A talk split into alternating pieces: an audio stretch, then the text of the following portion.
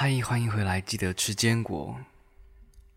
这是一个我为自己设立的小频道。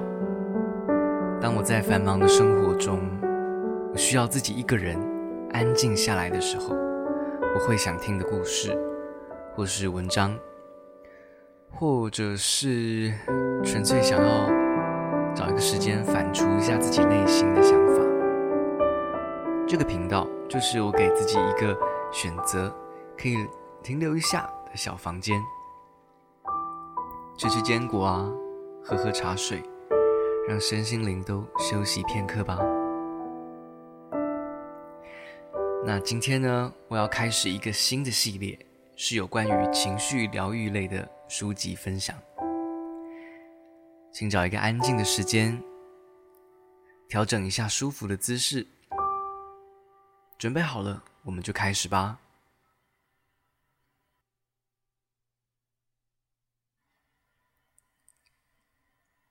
其实我知道哦，当有一些书的内容触碰到人心的经历和痛处的时候，是会让我们偶尔会有一些情绪反应的。这个我经历过。我在读上一本书的时候就是这样。在那本书，我学到了一个很好的面对心态，就是你抱着一个满满的爱去关怀自己。大家都有挫折的时候嘛，例如失恋啊，例如职场应对的时候，例如啊家庭关系，或是其他人与人之间的互动和摩擦，那种在乎造成的伤害。当我们被触发去回想到过去的某一些激动的时候，我们就是用爱去理解当时的自己，会挺身而出，用那样的情绪反应保护了自己，不管对错。那都是出于保护自己的动机而做的事情，所以我们都去理解自己，拥抱当时的那个状态，而且要对他说：“我们现在成长了，已经会用更成熟的方式去处理状况，或者说处理当下的情绪。”现在的我呢，是一个呃。曾经自己在深夜睡前已经好好的读过类似的书籍，去做过一段的自我治疗的状态，所以我可以呃比较平静的去嗯再次的来读一些类似的书。嗯，当然我知道，其实心理医生是更专业的，但是我们毕竟总是有点希望保有隐私，所以我相信大部分的人都跟我一样，当。发现自己有一些持续性的忧郁的状态的时候，嗯，可能不会马上的求助医生，会想要自己处理。我也是，但是我知道一个道理，就是要面对，比藏在心里面还健康哦。所以现在的我已经是在一个治疗的路上，自己治疗啦，就我自己找一些书，然后不断的去反刍那些书里面教导我的方式，然后我真的发现有改善。那个所谓改善的是说，当然我自己的症状没有还没那么严重到很很持续性的低落，然后需要去吃药的那个程度，但是我会发现我自己真的可以用更成熟的方式去处理那些心理状态，或是类似的状况发生。嗯，我现在已经是大概已经好了一半以上了吧。所以，我现在已经可以用一个很正常的 的的状态哈，去看待这些书籍。当然，我知道我我嗯，重新的再翻开类似的书，可能又会再有一些情绪的反应。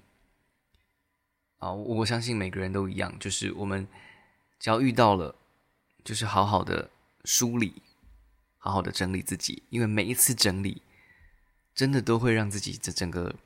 身心灵更健康，所以当我又看到了这一种，就是我们这集要分享的书哦，我就买回家，然后打算有一天再有力气、有时间的时候就拿出来，再给自己加油打气一下。好啦，所以今天要分享的这本书呢，是一个美国很有名的黑人女主持人，叫做欧普拉，她写的书《What Happened to You》。你发生过什么事？这本书呢，它的副标题是这样写的：光是了解到事出有因，便足以带来疗愈的契机。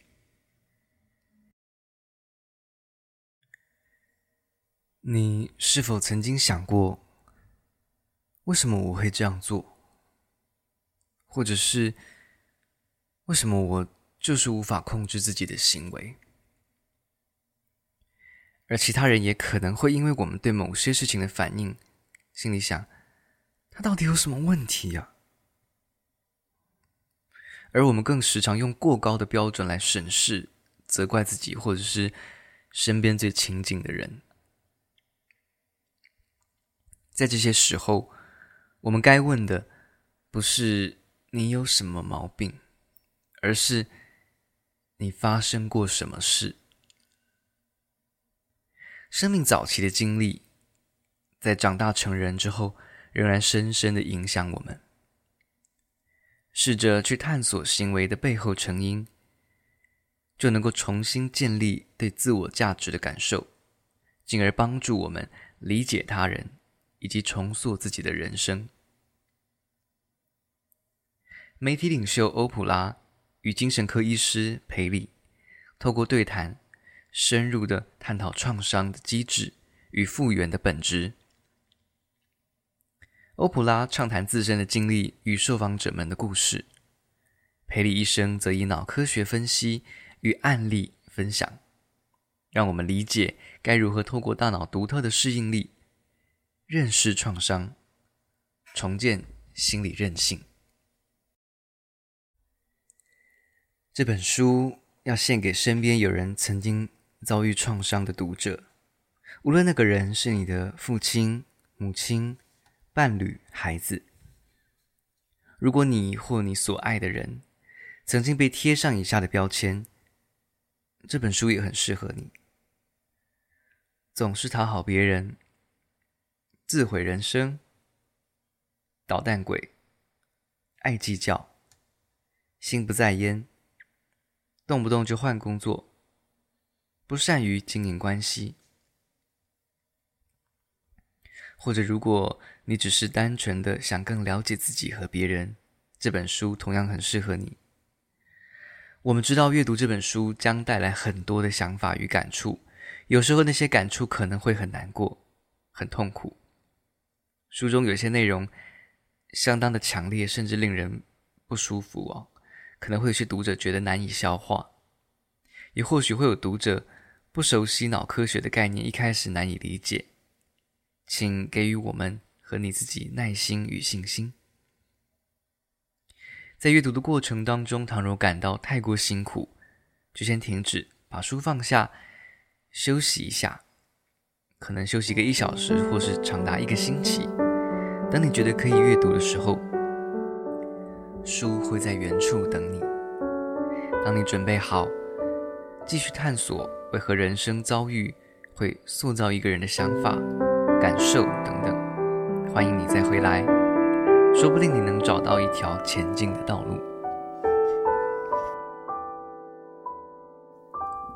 再来，我们来看。这本书的前言吧。不准哭，他这样警告。最好给我安静。我收起所有的表情，我的心脏停止跳动，我用力咬住下唇，以免不小心发出声音。我爱你才会打你。他在我耳边重复这句辩解。小时候啊，我们经常被教训。在那个年代，照顾者以体罚的方式管束儿童是稀松平常的事，大家都觉得没有什么不对。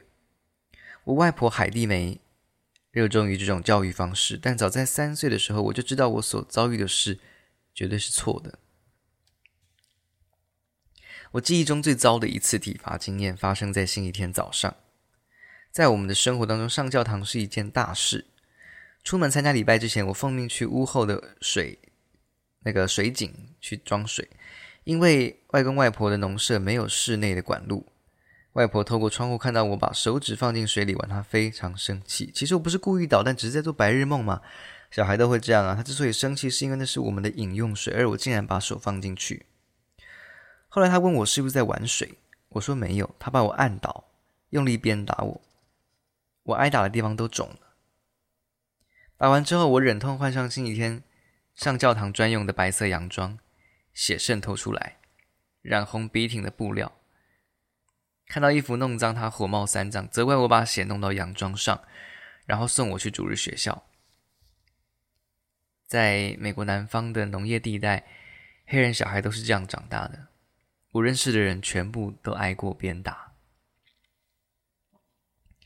鸡毛蒜皮的小事也能招来一顿打，把水打翻，打破玻璃，太爱讲话，太好动。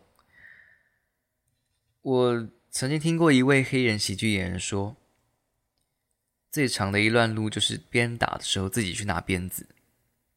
我不止得自己去拿鞭子，有时候如果刚好没有鞭子，我还得自己去找一根来。比如说细瘦的小树枝最好用，但如果太细，我就要两三根编在一起，这样才够力。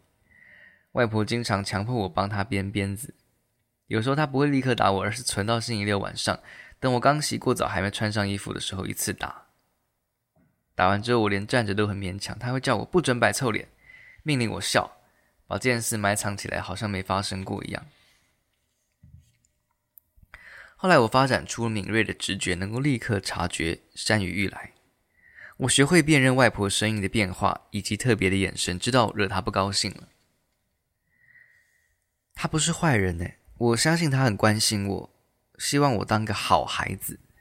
我明白，只有乖乖闭嘴或安静，才能让惩罚与疼痛快点过去。那之后的四十年，根植极深的创伤。造成顺从制约模式，影响了我所有的人际关系、互动模式以及人生中的每一个决定。这是欧普拉亲自写的序哦，呃，前言。遭受体罚，然后又不准哭，甚至被迫要笑，这样的经历造成长期的影响。我大半辈子都在拼命的讨好别人，其实我呃所受的教养并不是那样。或许也不必花上半生的时间学习如何界定界限，而且说不。成年之后，我很庆幸能够和许多人建立长期稳定、充满爱的关系。童年遭遇的体罚、打骂、情感断裂、关系破碎，这些经历确实帮助我成为独立自主的人。正如英国诗人威廉。欧内斯特·亨利的那首励志诗《打不倒的勇者》（Invictus） 当中最震撼人心的一句子，就是“我是自身灵魂的船长，自身命运的主宰”。千百万人有着与我相仿的童年经验，他们长大之后可能相信自己的人生毫无价值。与布鲁斯·培里医生的讨论，以及数万受访者参与欧普拉秀，并勇敢地说出人生故事，让我明白了一件事：那些原本应该照顾我的人，却那样对待我，所造成的影响不仅仅只是情绪层面而已，也有生理方面的反应。透过与培里医师的合作，我得以睁开眼睛，看见一个事实，就是。尽管我童年时期曾经遭受虐待与创伤，但我的大脑找到各种适应的方式。我们所有的人的希望就在这里：大脑神奇的独特适应力，如同培里医生在本书当中所说的一样，理解心理压力或是早年的创伤会引起大脑怎么样的反应。有助于看清过去发生的事，如何塑造出我们现在的模样与行为，为何做出我们所做的那些事。透过这层滤镜，我们可以重新建立对自我价值的感受，最终调整对环境、情况、关系的反应。换言之，这是一把钥匙，帮助我们重新塑造自己的人生。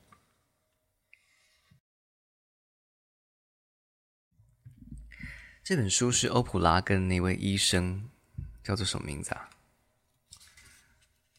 诶，叫做裴李。所以裴李呢，他也写了一篇序言，我们来看一下哦。一九八九年的有一天的上午，我坐在实验室里面，芝加哥大学神经科学实验室，看着最近一次实验的报告结果。我的实验助理探头进我的办公室说：“哎，欧普拉打电话给你。”“是哦，这样啊，那请他留言啊。”我熬夜写作，实验报告简直一团乱，我根本没心情开玩笑。他冷笑一下就说：“不是啦，是真的，是哈坡制作公司打来的。”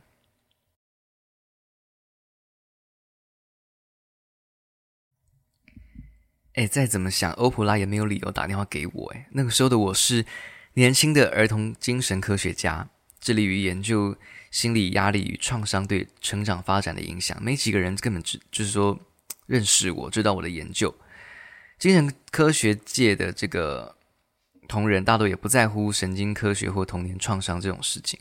当时还没有开始探讨创伤对身心健康的重大影响。我以为是朋友恶作剧，但我还是接了那通电话。呃，温芙雷女士即将于两周后在华盛顿举办一场研讨会，邀请国内儿童虐待相关领域的重要人士。我们希望您能出席。对方进一步说明之后，我发现许多呃名声斐然、成就卓著的人士与机构都将参加那次的会议。我研究的领域是创伤对脑部发展的影响，在那些广为接受的主流观点当中，恐怕只会遭到淹没。所以我客气的婉拒了。几周之后啊，我又接到他们的电话，欧普拉邀请你前往他在印第安纳州的农场度假一天。除了您与欧普拉之外，还有另外两位嘉宾。我们希望集思广益，探讨解决儿童虐待问题的方法。这次因为有机会做出有意义的贡献，我欣然接受。那天最主要的发言人是安德鲁·瓦克斯，他是作家，也是律师，专门处理儿童相关案件。他的工作极具开创力，点名追踪虐童前科犯的重要性。在那个年代啊，虐童犯。可以自由地跨州移动，完全没有办法掌握他们的行踪，也无从得知他们是否遵守禁止接触儿童的禁令。一九八九年，印第安纳州那次会议的后续，也就是为了一九九一年起草的国家儿童保护法，建立全国虐童前科犯的资料库。一九九三年十二月二十号，经过两年的努力。